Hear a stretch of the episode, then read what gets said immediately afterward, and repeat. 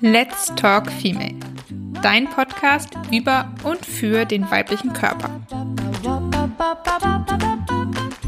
Female Empowerment durch Aufklärung, Austausch und Zusammenhalt.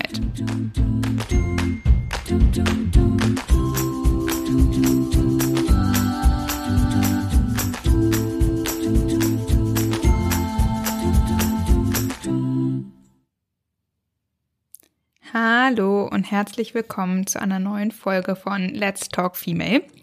Heute habe ich mal wieder einen schönen Interviewgast und zwar ist das die liebe Nina.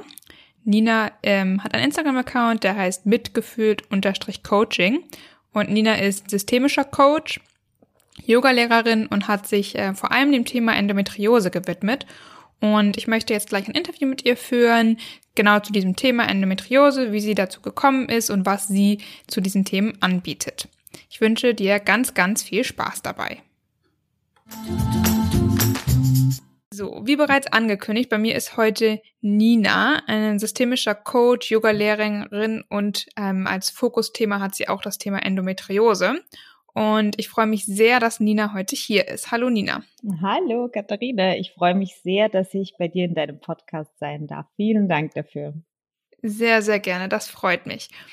Mm, als Beginn zu meinem Podcast stelle ich immer gerne eine kleine Eisbrecherfrage. Mhm. Und zwar, welcher bekannten weiblichen Person aus Geschichte, Politik und Medien sollte deiner Meinung nach mehr Aufmerksamkeit zuteil werden und warum?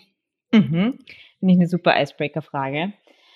Ähm, also ich habe mir da ja im Vorfeld zum Glück Gedanken drüber machen mhm. dürfen, wen, welcher weiblichen Person ich da mehr Aufmerksamkeit schenken möchte. Und hm, ich weiß nicht, wahrscheinlich ist das nicht in jeder Stadt zu sehen. Bei uns in Berlin gibt es das schon, zum Beispiel in den DMs.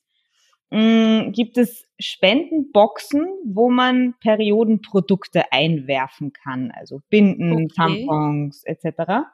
Ja. Und ähm, das ist von dem Verein Social Period. Mhm. Und der wird von äh, zwei Frauen betrieben, von der Undine und von der Katja. Ja.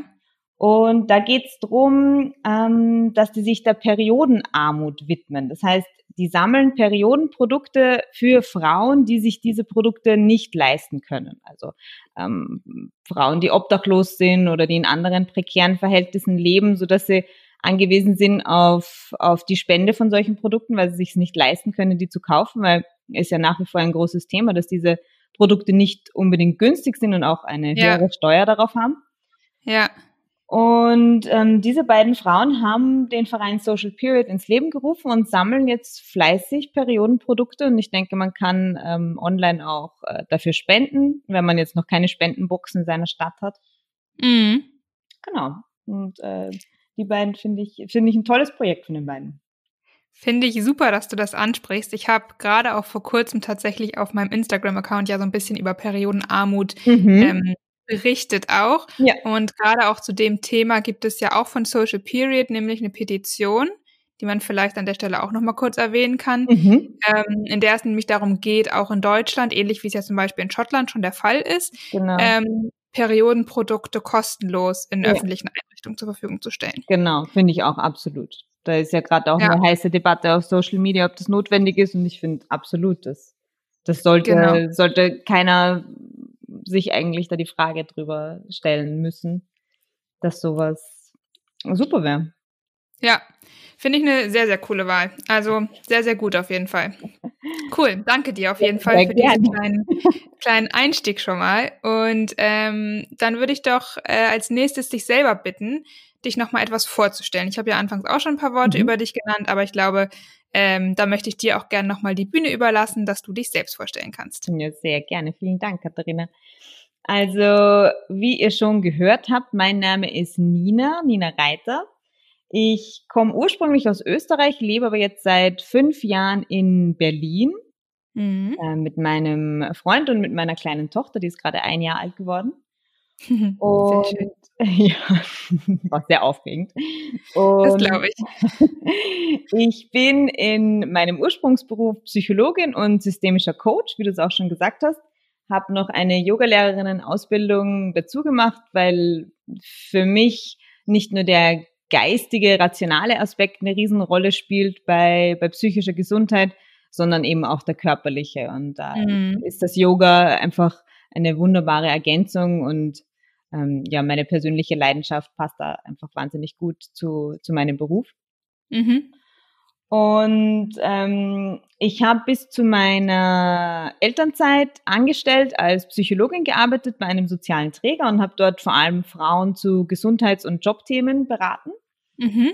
Und habe mich jetzt während meiner Elternzeit selbstständig gemacht als Psychologin und als Coach und irgendwo auch als Yogalehrerin ähm, mit dem Thema Endometriose spezialisiert. Und mhm. Endometriose und Adomyose, die gehört da auch so dazu, aber wir reden eben meistens über die Endometriose. Mhm.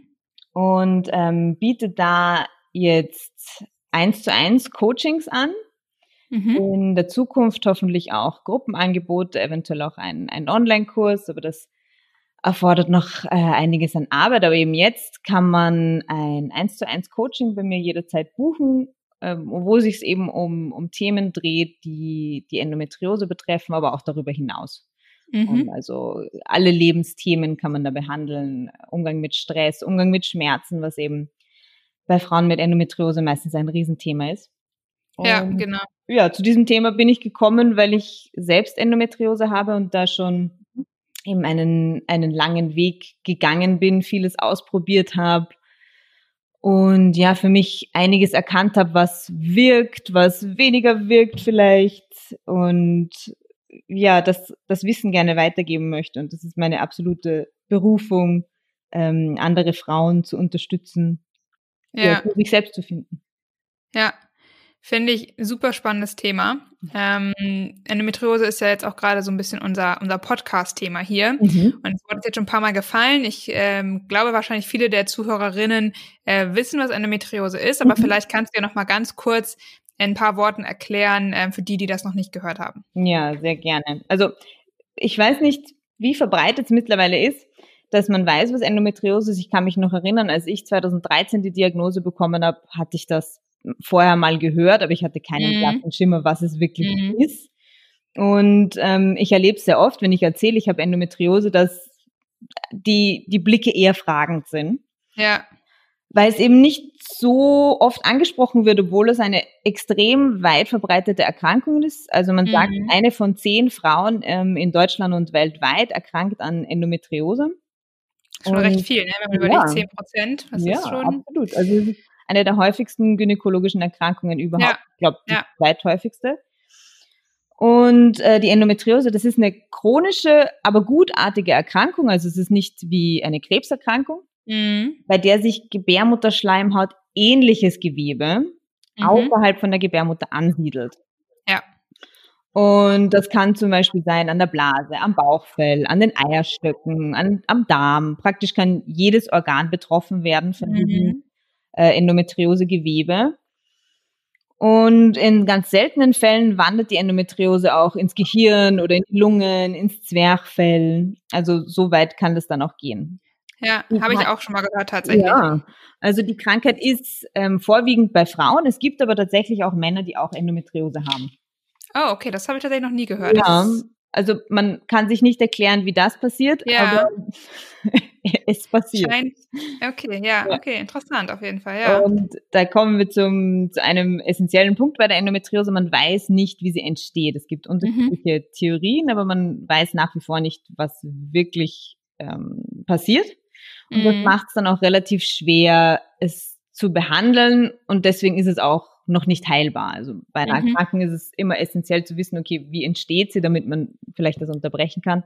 Ja. Was wir wissen ist, dass es genetisch gehäuft vorkommt. Also wenn jetzt mhm. deine Mama, deine Schwester, deine Tante Endometriose hat und du selbst an starken Periodenschmerzen leidest, dann ist es auf jeden Fall ähm, empfehlenswert, deiner Gynäkologin, deinem Gynäkologen davon zu erzählen, dass der eine mhm. Richtung hat, in die er forschen kann. Ja. Die Endometriose ist nämlich relativ schwierig, unter Anführungszeichen, zu diagnostizieren und es dauert in der Regel zwischen acht und zehn Jahren, bis die Diagnose getroffen wird. Also Oha. ja, das ist Okay. dauert immer noch viel zu lang. Viele Gynäkologen sind da auch nicht so gut informiert über die Endometriose und dadurch, dass nicht so leicht zu diagnostizieren ist, werden starke Regelschmerzen dann oft abgetan als Ja, ja das, hat, das hört man ja sowieso häufig auch im, im Zuge von irgendwie, ja, PMS und sonst was das immer heißt, ja, Periodenschmerzen seien doch Mhm. eigentlich normal, was Genau. ja nun mal leider nicht stimmt, ja. Genau, absolut. Und also konservative Schätzungen gehen davon aus, dass es jährlich 30.000 Neuerkrankungen gibt in Deutschland. Also Ja. das sind sehr, sehr viele Menschen, die da erkranken. Und äh, das ist einer der Gründe, warum ich auf Instagram aktiv bin, warum ganz viele andere tolle Frauen auf Instagram aktiv sind, um darauf aufmerksam zu machen, weil man irgendwo nicht so viele toll aufbereitete Informationen findet und Mhm. oft ein bisschen selbst, se- das selbst in die Hand nehmen muss und sich da informiert. Ja. Ja. Ich muss sagen, also ich persönlich habe zumindest nicht die Diagnose Endometriose, aber ich habe eine, eine Freundin, die ähm, die Diagnose bekommen hat Mhm. auch und seitdem habe ich mich dann mit dem Thema auch mal ein bisschen mehr auseinandergesetzt Ja. weil es natürlich auch zu dem ganzen Thema weiblicher Zyklus, Periode und Co. einfach dazugehört. Mhm. Ähm, und da habe ich auch mal gelesen, dass es eben schwierig ist, auch bisher mit der Endometriose-Forschung, dass da eben auch sehr Mhm. viel Gelder leider fehlen, sodass es eben auch schwierig wird, da die Ursachen, die du ja eben schon meintest, dass die halt nicht bekannt sind, irgendwie auch herauszufinden. Genau, ja. Ja. Absolut. Also da herrscht auch in der Forschung nach wie vor ein Ungleichgewicht, dass eben Erkrankungen, die Männer betreffen, Ja. lieber erforscht werden als Erkrankungen, die nur Frauen betreffen. Ja, Also da ist wieder mal so ein, ein Problem in unserer Gleichberechtigung nach wie ja, vor. das stimmt. Ja. Und ähm, genau, du meinst schon eben, dass es ein bisschen schwierig ist, Endometriose zu diagnostizieren, ähm, dass der Weg oft sehr, sehr lange ist und dass viele Frauen oft lange schon sehr starke Periodenschmerzen haben. Mhm. ähm, bis es endlich zu der Diagnose kommt. Wie wird es denn letztendlich dann festgestellt? Mhm. Also mh, ich, sollen wir noch mal zuerst auf die auf die ähm, Symptome eingehen, an Gerne. denen du er- erkennen kannst. Ja, Also wenn du jetzt merkst, okay, du hast super starke Unterbauchschmerzen, starke Regelschmerzen, dann ist das schon mal ein Anzeichen, dass irgendwas vielleicht nicht stimmt. Also unser Mhm. Körper, der schickt uns meistens Schmerzen aus irgendeinem Grund. mhm. Und wenn dein Gynäkologin, deine Gynäkologin zu dir sagt, starke Regelschmerzen sind normal, dann stimmt das de facto nicht. Also Ja. Wenn wir mehrere Schmerztabletten brauchen, um die Periode zu bewältigen, dann muss man da auf jeden Fall genauer hinschauen. Dann Ja. ist irgendwas los und da darf man sich Das- nicht abwimmeln lassen. ja, das finde ich auch nochmal sehr, sehr wichtig zu betonen, weil das ist ja auch so ein Mythos, der immer noch irgendwie herrscht, Mhm. so dass viele denken, ja gut, das gehört halt dazu, das ist normal, dass Ja. ich super Schmerzen habe und es ist normal, dass ich Schmerztabletten nehmen muss. Ja. Ähm, aber hier sei nochmal gesagt, auch an der Stelle, wie du auch gerade sagst, das ist eben nicht normal. Ja, genau, das ist nicht normal. Und also ich habe das auch in meinem Leben oft gehört und auch von diversen Gynäkologinnen und Gynäkologen, bevor die Diagnose kam, dass das normal ist. Ja, dass sich das so anfühlt und hat sich dann eben herausgestellt, das äh, ist absolut nicht normal gewesen. Also mhm. das ist eins dieser Leitsymptome. Also Mhm. mh, da die Endometriose nicht so leicht zu diagnostizieren ist, liegt unter anderem daran, dass ähm, eine Frau mit Endometriose sehr starke Symptome haben kann, aber nicht muss. Also es Mhm. gibt Frauen, die haben ganz gravierende Ausbreitung von Endometriose und die merken aber gar nichts. Die haben keine Mhm. Schmerzen, die haben keine unregelmäßige Periode, die haben eigentlich nichts. Und Mhm. die kommen dann meistens ähm, erst drauf, wenn sie einen Kinderwunsch haben und Mhm. nicht schwanger werden. Ja. Weil auch nur so ein Fakt am Rande, 40 bis 60 Prozent der Frauen, die ungewollt kinderlos bleiben, bei denen liegt es an der Endometriose. Also das ist die häufigste ja. Erkrankung, die zu Unfruchtbarkeit führt, die es gibt. Ja. Und da auch- wird es dann oft entdeckt. Ja, ja. Okay. Ähm, genau, und noch eins dieser Leitsymptome, wenn man da hinschaut, okay, was, was könnte so sein, wo kann man sich dran orientieren, sind Mhm. Schmerzen beim Geschlechtsverkehr. Wenn man da was hat, dann Mhm. lohnt sich auch genau hinzuschauen. Wenn Mhm. man ähm, Darmbeschwerden hat oder andere urologische Beschwerden, Nierenbeckenentzündungen, häufige Blasenentzündungen, sowas in der Art. Ja. Und dann eben, wenn man länger braucht, um schwanger zu werden. Und länger bedeutet mh, mm, auf jeden Fall länger als ein halbes Jahr, wenn das dauert, mhm. dann schaut ein Gynäkologe schon mal genauer hin. Ja. Und dann gibt's noch so diffuse Symptome, die ähm, absolut nicht jede Frau haben, aber die auch ein Anzeichen für Endometriose sein können. Und das sind Rückenschmerzen, die in die Beine ausstrahlen zum Beispiel, mhm. vor oder während der Menstruation. Wenn du eine starke und unregelmäßige Monatsblutung hast, das ist überhaupt auch ein Anzeichen, dass man vielleicht genauer hinschaut, wenn die Periode ja. sehr unregelmäßig ist oder extrem stark und extrem stark ja. dauert, eben, dass ähm, man das Gefühl hat, man verliert sehr viel Blut oder sie ist länger als sieben Tage, dann ist das schon sehr auffällig. Ja, ja, das stimmt. Wenn man Schmerzen bei gynäkologischen Untersuchungen hat, dann kann das auch ein Anzeichen sein. Mhm. Oder Schmerzen beim Stuhlgang oder beim Urinieren, wenn man da irgendwelche Probleme hat. Mhm. Und dann gibt's auch noch so noch, noch diffusere Anzeichen und das ist so Müdigkeit, okay. Erschöpfung, äh, Allergien, Autoimmunerkrankungen, wenn mhm. man sehr infektanfällig ist während der Menstruation, sehr mhm. müde währenddessen. Also da kann man überhaupt genauer hinschauen. Und dann nehmen wir mal an, okay, du hast äh, eins oder mehrere dieser Symptome und denkst dir, okay, mein Frauenarzt, meine Frauenärztin sollte mir da helfen. Ähm, dann wird da als erstes ein vaginaler Ultraschall gemacht. Mhm. Und in dem kann man ähm, Zysten sehen oder vielleicht auch eine vergrößerte Gebärmutter. Mhm. Hier muss dazu gesagt werden, nicht jeder Gynäkologe, jede Gynäkologin können Endometriose im Ultraschall erkennen. Also wenn deine Gynäkologin sagt, da ist nichts, das ist keine Endometriose, dann heißt das tatsächlich, außer sie ist eine Spezialistin, sehr wenig. Okay, das ist auch nochmal, also es ist auch wirklich im Ultraschall nicht so direkt und einfach für ja. jede Gynäkologin oder Gynäkologen zu erkennen. Absolut nicht. Selbst für Spezialisten okay. ist es nicht einfach zu erkennen. Mhm. Also diese, diese Zysten der Endometriose, die nennen sich Schokoladenzysten, weil die mit so einer ähm, dunklen Flüssigkeit gefüllt sind und wenn man die mhm. aufsticht, dann sieht es aus, als würde so flüssige Schokolade herausrinnen. Deswegen okay. die so. Ja, ähm, süßer Name dafür auf jeden Fall. dann sieht man es auf jeden Fall, wenn man drinnen ist und die aufsticht, auf jeden Fall. Ja. Nur eben am Ultraschall kann ein Spezialist eine Schokoladenzyste erkennen, aber ein nicht so geschultes Auge ist sich da vielleicht nicht sicher, kann einen Verdacht äußern oder mhm. wenn man vielleicht nicht so genau hinschaut, dann übersieht man das vielleicht auch. Also von meiner Seite her, wenn du das Gefühl hast, okay, du könntest vielleicht Endometriose haben, dann such dir einen Spezialisten, eine Spezialistin. Und da mhm. gibt zertifizierte Endometriosezentren und die können sich da ganz anders dem Ganzen widmen. Mhm. Und die Krux an der Endometriose ist, man kann sie sicher nur mit einer OP diagnostizieren. Okay. Davor ist, ist es nur ein Verdacht, wenn vielleicht ja. auch schon ein sehr verstärkter Verdacht. Aber bei einer Bauchspiegelung, bei einer Laparoskopie mhm. kann die Endometriose wirklich diagnostiziert werden und mh, hm, meistens werden dann eben auch schon die ersten Endometrioseherde entfernt, weil wenn man schon mal eine OP hat, dann möchte man natürlich so viel wie möglich auch gleich wieder sanieren.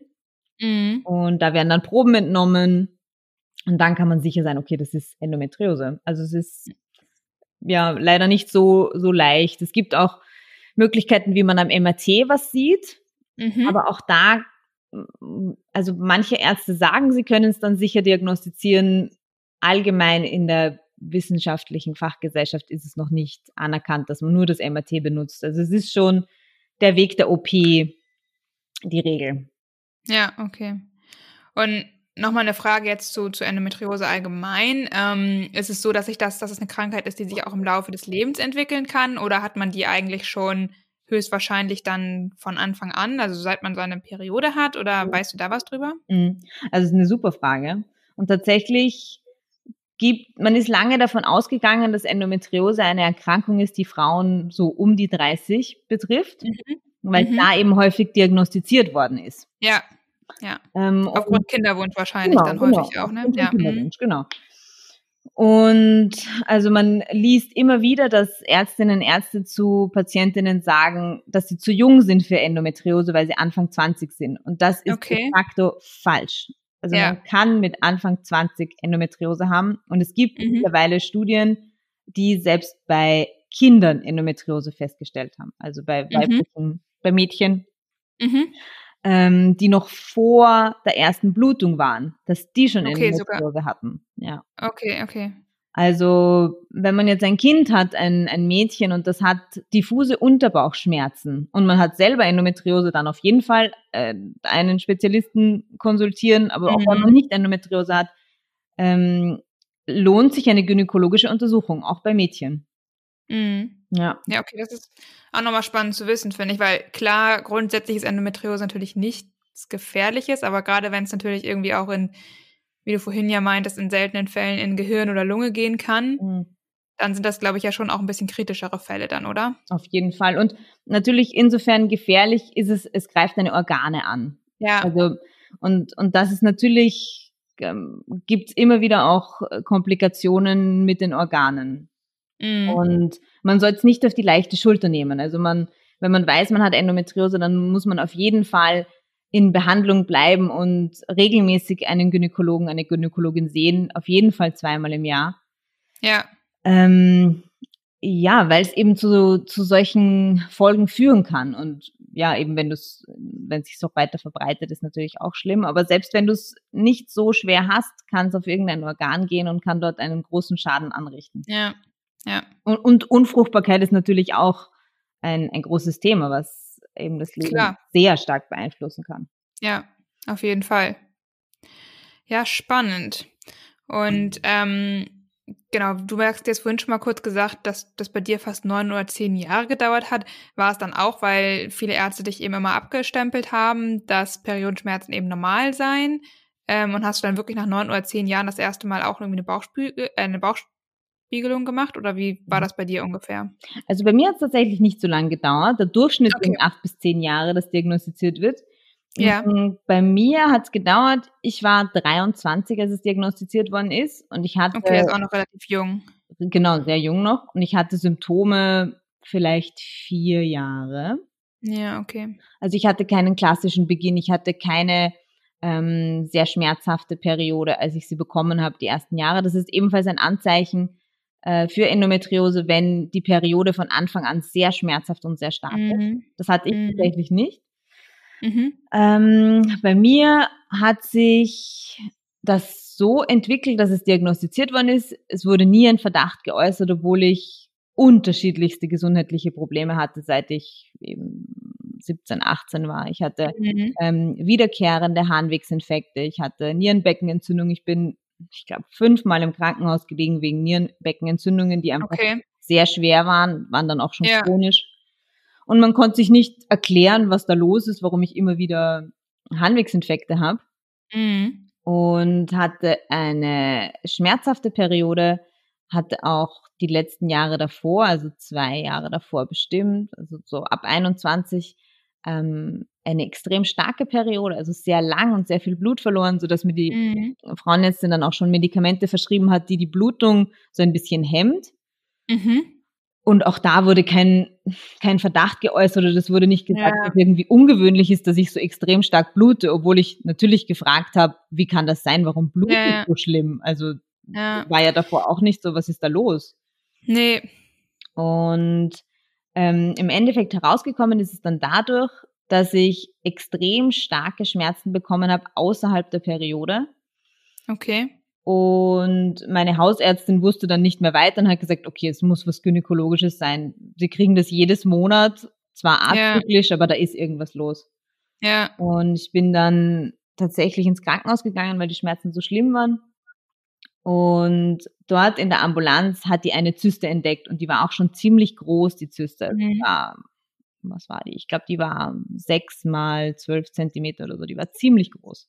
Okay, das ist, das klingt wirklich schon genau, also fast schon Faust groß, oder? Ja, genau. Also deswegen hat die auch so extreme Schmerzen verursacht. Ja, das wenn man sich hinlegt, dann drückt eine Zyste auf Organe, auf Nerven mhm. und deswegen lösen die Zysten oft so starke Schmerzen aus.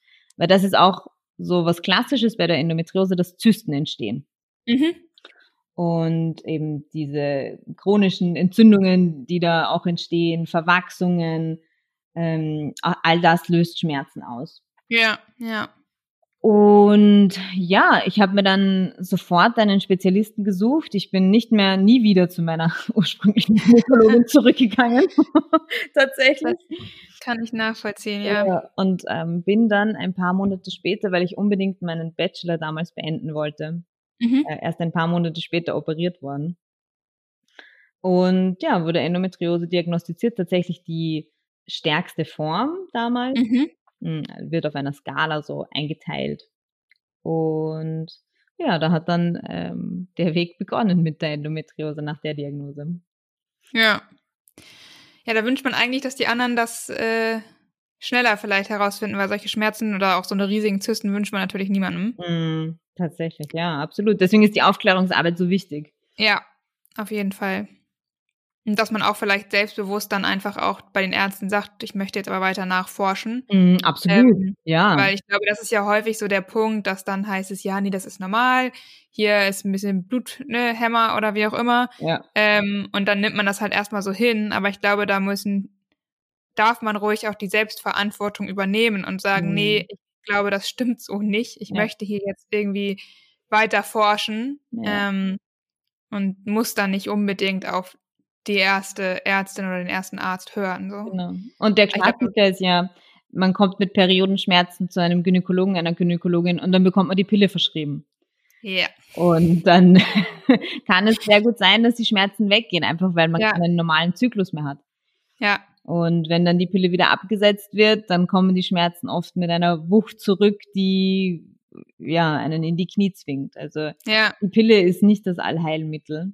Es ist ein nee. tolles Medikament, aber es ist definitiv nicht das Allheilmittel. Ich wollte gerade sagen, ich glaube, wenn man es als Medikament sieht und es bewusst zum Beispiel bei Endometriose nimmt, ähm, weil es einem damit besser geht, dann finde ich es legitim. Aber man muss sich eben natürlich bewusst sein, dass es ein Medikament ist genau. und sich auch mit den Nebenwirkungen auseinandersetzen. Genau. Ja, oft ja. wird einem das ja verschrieben wie so ja. Gummibärchen? Ja, Gummibärchen, genau. Übertrieben gesagt, aber ja, ich weiß, ich weiß genau, was du meinst. Also ja. bei vielen, nicht nur bei Endometriose, ist ja auch bei genau. anderen, bei anderen Themen, irgendwie, sobald die Periode nicht kommt, Genau. Ähm, für eine Zeit lang heißt es ja, ja, da müssen sie wieder die Pille nehmen. Genau. Obwohl das eigentlich ja das Gegenteil bewirkt. Genau. ja. Also auch da ist natürlich noch irgendwie viel Aufklärung nötig. Ähm, ja. Genau. Jetzt hast du ja schon gesagt, so ein bisschen ne, viele geben dann die Pille oder wie auch immer. Ähm, OP ist natürlich auch eine Behandlungsart der Endometriose. Mhm. Mhm. Gibt es dann noch weitere Möglichkeiten, Endometriose zu behandeln? Mhm. Und ähm, ist es so, dass nach einer OP ist es dann weg sozusagen? Mhm. Oder, oder wie sieht das aus? Ja, also auch das ist so ein verbreiteter Mythos, der für viele Frauen, die Endometriose haben, auch ähm, große, großen Schmerz auslöst, dass dass viele Menschen das, das Bild im Kopf haben, wenn du operiert worden bist, dann bist du geheilt und dann hast du nichts mhm. mehr. Und das mhm. ist bei der Endometriose tatsächlich nicht der Fall. Also es ist eine Krankheit, die man nicht heilen kann bisher. Ja. Also hoffen wir, ja. dass es in der Zukunft eine Methode geben wird, um sie zu heilen. Ja. Aber derzeit ist es nicht heilbar. Es kann sein, dass man mehrere Jahre schmerzfrei ist, symptomfrei ist. Das verändert sich. Die Endometriose ist nicht so wie sie jetzt ist, in Stein gemeißelt. Mhm. Und deswegen hat man vielleicht auch manchmal das Bild, ah, okay, der mit Endometriose, der geht's jetzt super, dann ist die ja wohl mhm. geheilt und dann kannst mhm. du ja mhm. auch einfach so geheilt werden. Ähm, und das ist eben sehr, sehr individuell. Das ist wichtig, das, das zu sagen. Ja. Äh, die Endometriose wird tatsächlich als das Chamäleon der Gynäkologie bezeichnet, mhm. weil sie sich so verändern kann, weil sie so unterschiedlich ist von, von Frau zu Frau und weil sie auch schwer zu greifen ist. Ja. Mm, und wenn man Endometriose behandeln will, dann ist es ganz wichtig, dass man eine Ärztin, einen Arzt hat, dem man vertraut und der sich mhm. das ganze Bild anschauen möchte. Mhm. Und dann hängt es stark davon ab, wie man die Endometriose behandelt, wo man in seinem Leben steht. Ob man äh, gerade einen Kinderwunsch hat, ähm, was für Symptome man hat, ob man Schmerzen hat. Am Anfang steht eben meistens die Operation zur Diagnose und bei vielen Frauen mit Endometriose ist es auch so, dass alle paar Jahre eine OP passiert, mhm. weil die Endometriose wächst und man sie wieder mhm. entfernt. Mhm. Ist aber nicht bei jedem so, aber das ist ja. definitiv eine Art, sie zu behandeln. Ja. Der Klassiker, den alle Gynäkologen und Gynäkologinnen lieben, ist die Antibabypille bei der mhm. Endometriose. Und da sei dazu gesagt, dass es vielen Frauen total hilft, äh, eine, eine hormonelle Verhütungsmethode zu nehmen. Das mhm. ist aber nicht zwingend notwendig. Mhm. Und auch da ist es wichtig, finde ich, die Frauen zu bestärken, wenn du die Pille nicht nehmen willst, aus irgendeinem triftigen Grund, eben den Nebenwirkungen. Bei mir zum Beispiel löst die Pille super heftige Depressionen aus. Oh, ähm, ja, okay. Also da, ja. da lebe ich lieber mit den Schmerzen der Endometriose ja. und gehe da anders dagegen vor und habe keine Depression. Das kann ich definitiv ja. verstehen. Und so geht es ganz vielen Frauen. Also die, es gibt eben unterschiedlichste Hormonpräparate, die bei der Endometriose eingesetzt werden. Bei vielen Frauen wirken die wunderbar, mhm. nicht bei allen. Mhm. Ähm, dann hast du eine Komponente der Schmerztherapie, die bei der Endometriose ja. ganz wichtig ist, eben weil die Schmerzen vielfältig sein können. Und da ist es ganz wichtig, dass man auch einen kompetenten Schmerztherapeuten an seiner Seite hat. Mhm. Und dass man sich auch das genauer ansieht und sich auch da nicht abwimmeln lässt und wirklich einen Spezialisten, eine Spezialistin findet. Mm, und dann kommt der Bereich, der so mein, mein Bereich ist. Mhm. Und das sind die die Alternativ- oder eher die komplementärmedizinischen Behandlungen und die psychische Komponente des Ganzen. Ja. Also du hast ähm, von vielen Betroffenen hört man, und ich kann mich selbst mit einschließen, dass Akupunktur sehr gut wirkt, dass die traditionelle mhm. chinesische Medizin ähm, da viele Vorteile bietet, dass generell Pflanzenheilkunde äh, also Heilpraktikerinnen einem da weiterhelfen können. Mhm. Und dann hast du einen riesigen Bereich von der Ernährung. Also man kann ganz viel über die Ernährung machen. Und ähm, die Darmgesundheit spielt bei der Endometriose eine riesige Rolle. Also es haben ja. fast alle Frauen mit Endometriose Darmprobleme. Ja, das habe ich auch schon mal gehört, ja. Mhm. Also da können die meisten von uns ein Lied davon singen. und man weiß ja mittlerweile, dass, dass ganz viel im Darm passiert, viel mehr als man bisher vermutet hat. Und mm. der Darm ist für so viel verantwortlich, unter anderem auch für unsere psychische Gesundheit, für unser ja Immunsystem. Auch, ich wollte gerade sagen, gerade Immunsystem ist mm. ja auch mhm. so ein riesiges Darmthema. Mhm. Genau.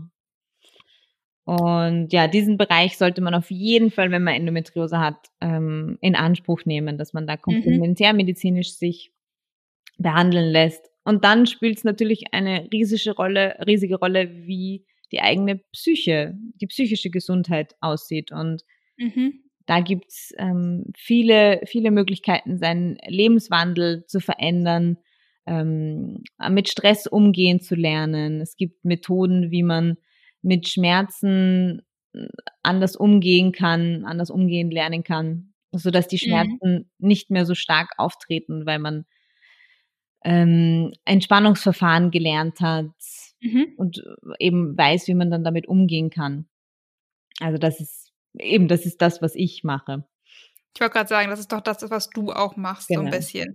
Ähm, dann lass uns doch da nochmal ruhig ein kleines bisschen weiter drauf eingehen, weil ich sag mal, klar, Endometriose, da hat man Schmerzen.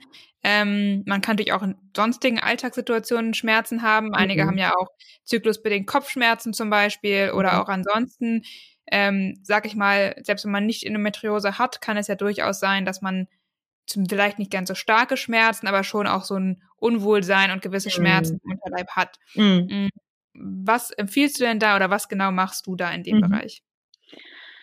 Also ich und ganz viele andere Kolleginnen, die, die in diesem Bereich arbeiten, da ist so ein erster Schritt, dass man sich eben so den gesamten Lebenswandel ansieht, was, was einen beschäftigt. Nämlich Schmerzen sind ganz stark davon abhängig, wie es uns geht. Also mhm. geht's dir gut, merkst du deine Schmerzen nicht so stark. Ja. Geht's dir super schlecht? Das kennt wahrscheinlich jeder, wenn man schon einen ganz furchtbaren Tag hat und dann schlägt man sich irgendwo die Zehe an, dann könnte man ja sich auf den Boden legen und gleich zu weinen beginnen. Ja. Ja. Und wenn man aber gerade mit Freunden unterwegs ist und dasselbe passiert, dann merkt man das nicht einmal. Also mhm. unser Gehirn, das leitet Schmerz unterschiedlich, je nachdem, was gerade um uns herum ist und wie wir die Schmerzen bewerten. Also mhm. wenn man jetzt zum Beispiel glaubt, man hat diesen Schmerz und man wird davon sterben, dann bewertet man den sehr, sehr negativ und der Schmerz wird stärker dadurch wahrgenommen. Wenn du ja. aber weißt, ah, okay, das ist meine Endometriose, ähm, ich weiß, was zu tun ist, ich kann mit diesen Schmerzen umgehen, ich bleibe ruhig, keine Stresshormone oder wenig Stresshormone werden ausgeschüttet, dann werden diese Schmerzen nicht so stark sein und vielleicht auch wieder abklingen im Idealfall. Ja. Ja, ich glaube, das kennt aber auch jeder, weil man mhm. so ein mhm. bisschen sich dann entspannt und eine Erklärung für etwas hat, genau. dann ist man ja automatisch schon sehr viel ruhiger und genau. kann es zuordnen und ist irgendwie, ja, Absolut. entspannter in dem Moment einfach und dadurch verkrampft man natürlich auch nicht so. Genau, genau. Das Verkrampfen spielt eine Riesenrolle, bei ja. der, auch bei der Endometriose und bei vielen ja. Schmerzen. Ja, ähm, oder bei Regelschmerzen generell spielt das Verkrampfen eine total große Rolle, weil genau das ist ja das, was der Uterus macht. Er mhm. ähm, kontrahiert, um ja. die Gebärmutterschleimhaut auszuscheiden. Und wenn wir uns da stark verkrampfen, dann kann der das nicht so gut machen und verkrampft sich mit. Und das löst ja. Schmerzen aus. Logisch.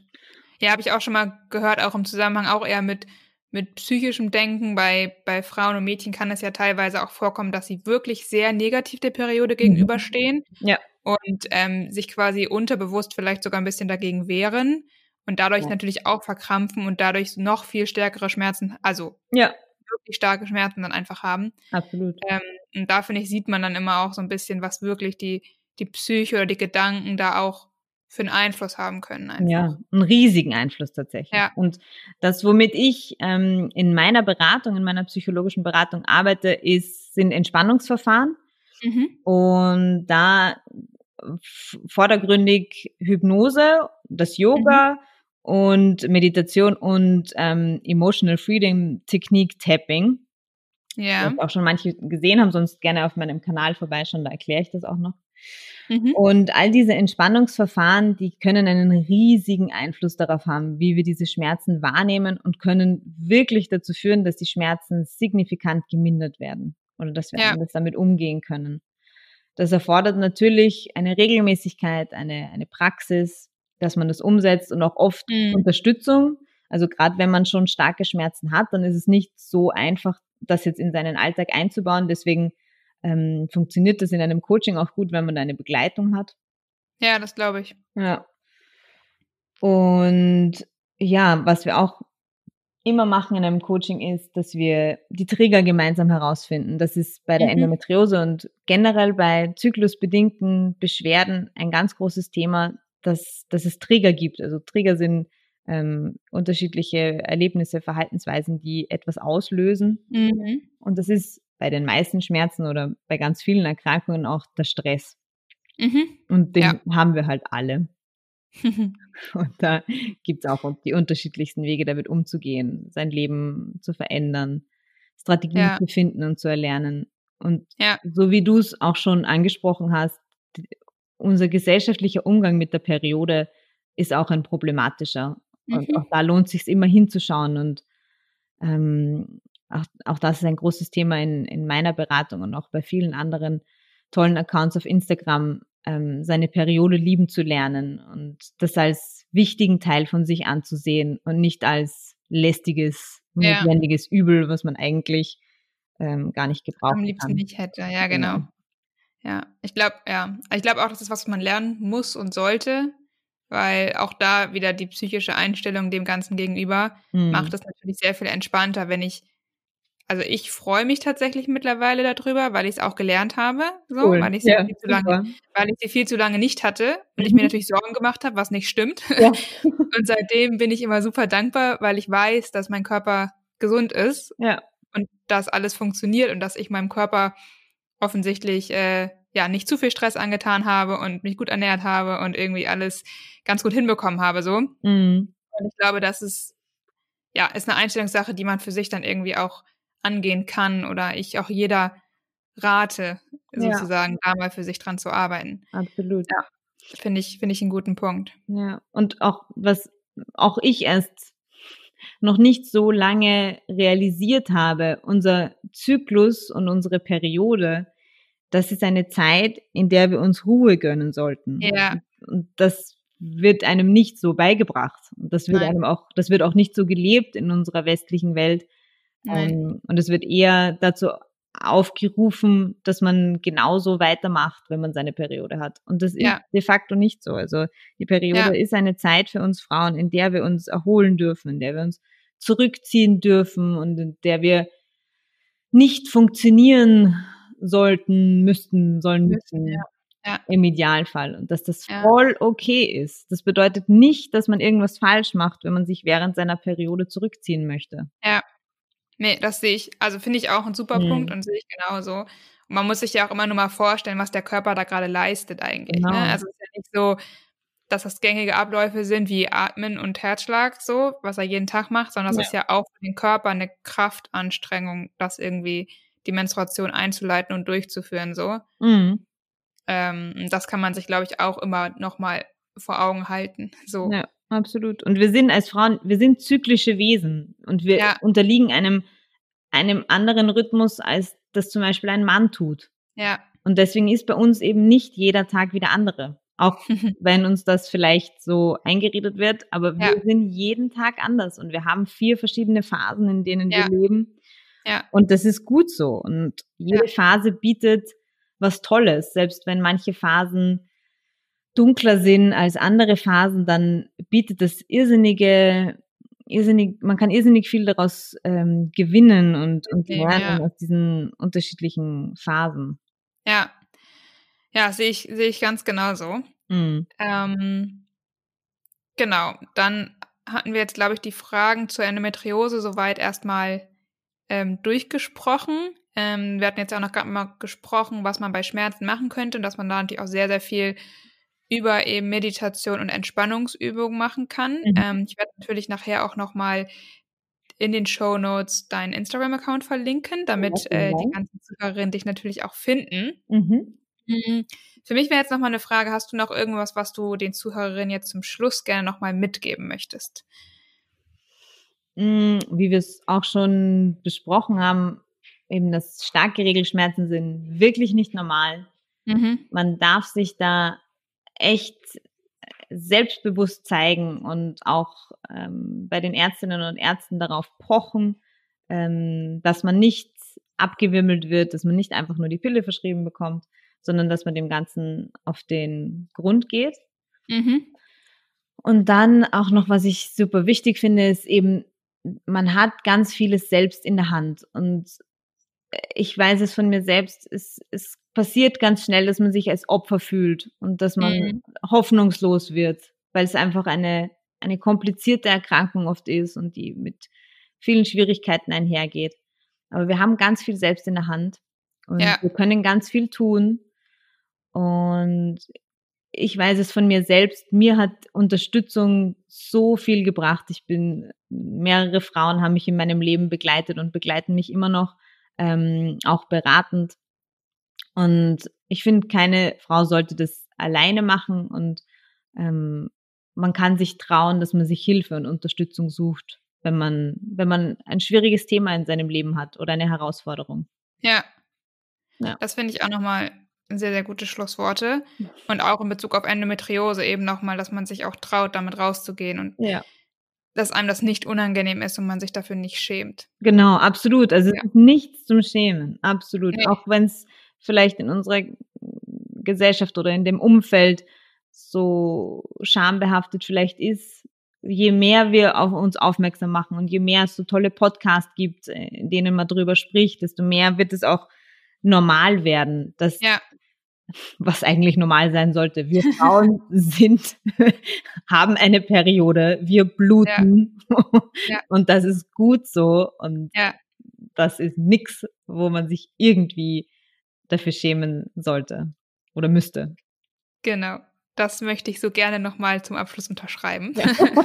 Sehr gut. ähm, genau.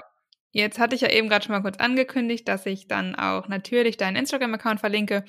Hm, vielleicht magst du dazu aber auch noch mal ein, zwei Sachen sagen, äh, was deine Themen und Schwerpunkte sind mhm. oder wie man dich sonst noch vielleicht finden kann. Mhm. Also, meine Themen und Schwerpunkte auf meinem Account Mitgefühlt Coaching, den findet man bisher nur auf Instagram. Ein YouTube-Kanal ist in Planung, genauso mhm. wie die Website in Arbeit ist. Mhm. Mm, mit einem einjährigen Baby ist das so eine zeitliche Herausforderung. Kann ich mir sehr gut vorstellen, ja. ja. Gerade in Corona-Zeiten, wo eben sonst keine andere Betreuung möglich ist. Ja.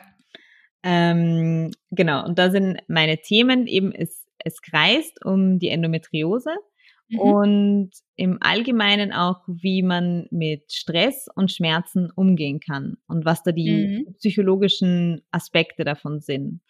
Ähm, also auch, wie man mit Panikattacken umgehen kann, ähm, ja, was Methoden sind, wie man mit Stress umgeht, wie ich schon erwähnt habe, eben die ja. Emotional Freedom Technik, ähm, Hypnosen, Meditationen. All das soll noch intensiver kommen und mhm. ähm, ich leiste da auch wie, wie andere super coole Accounts Aufklärungsarbeit um das Thema Endometriose und Adenomiose herum. Genau. Und äh, gerne vorbeikommen. Es, es lohnt sich. das kann ich auch nochmal unterschreiben. Ähm, sehe ich ganz genauso. Und genau, finde ich nochmal wichtig, auch der Punkt, den du jetzt am Ende gebracht hast, dass es eben nicht nur für ähm, Zuhörerinnen ist, die Endometriose haben, sondern dass auch bei sonstigen Stresssituationen oder Schmerzen sozusagen gerne auf dein Profil nachgeschaut werden kann. Genau, genau. Also eben kennt ja jeder, man hat Kopfschmerzen, man hat Bauchschmerzen, man hat Regelschmerzen im Allgemeinen, ähm, auch da wirken diese ganzen Methoden wunderbar oder einfach, ja, um, um mit unterschiedlichsten Dingen im Leben umzugehen, kann man da ja hoffentlich einiges für sich mitnehmen. Ja, auf jeden Fall. Gut, Nina. Dann auf jeden Fall vielen, vielen Dank für das Interview. Sehr gerne. Ähm, ich habe noch mal einiges für mich mitgenommen auf jeden Fall und fand das super, super spannend, was sehr du erzählt gut. hast. Das freut mich. Und finde auch sehr gut, dass du diesen ganzheitlichen Ansatz eben einfach fährst. Also das finde ich immer sehr, sehr wichtig, dass man die Psyche mhm. eben bei vielen auch körperlichen Symptomen eben einfach nicht außer Acht lassen kann ja. und darf. Absolut. Also da auf jeden Fall vielen, vielen Dank dir. Sehr gerne, Katharina. Ich danke dir, dass ich hier sein durfte, dass ich Teil deines Podcasts sein darf und äh, ich freue mich noch auf viele weitere Folgen von dir. Ja, vielen, vielen Dank. gerne. So, ich hoffe, dir hat das Interview mit Nina gefallen und dass du etwas für dich daraus mitnehmen konntest, auch wenn du vielleicht nicht die Diagnose Endometriose hast und auch keine großen Periodenschmerzen hast. Ähm, schreib mir gerne deine Gedanken dazu auf Instagram unter The Minority Half. Außerdem möchte ich noch einmal ganz kurz aufrufen, dass der Podcast Let's Talk Female ja auch von deinen Themen und Fragen lebt. Also wenn du irgendwelche Vorschläge, Ideen oder auch Anregungen hast, dann freue ich mich sehr, wenn du dich bei mir meldest. Ich wünsche dir jetzt noch einen schönen Tag, einen schönen schmerzfreien Tag. Bis zum nächsten Mal und stay female.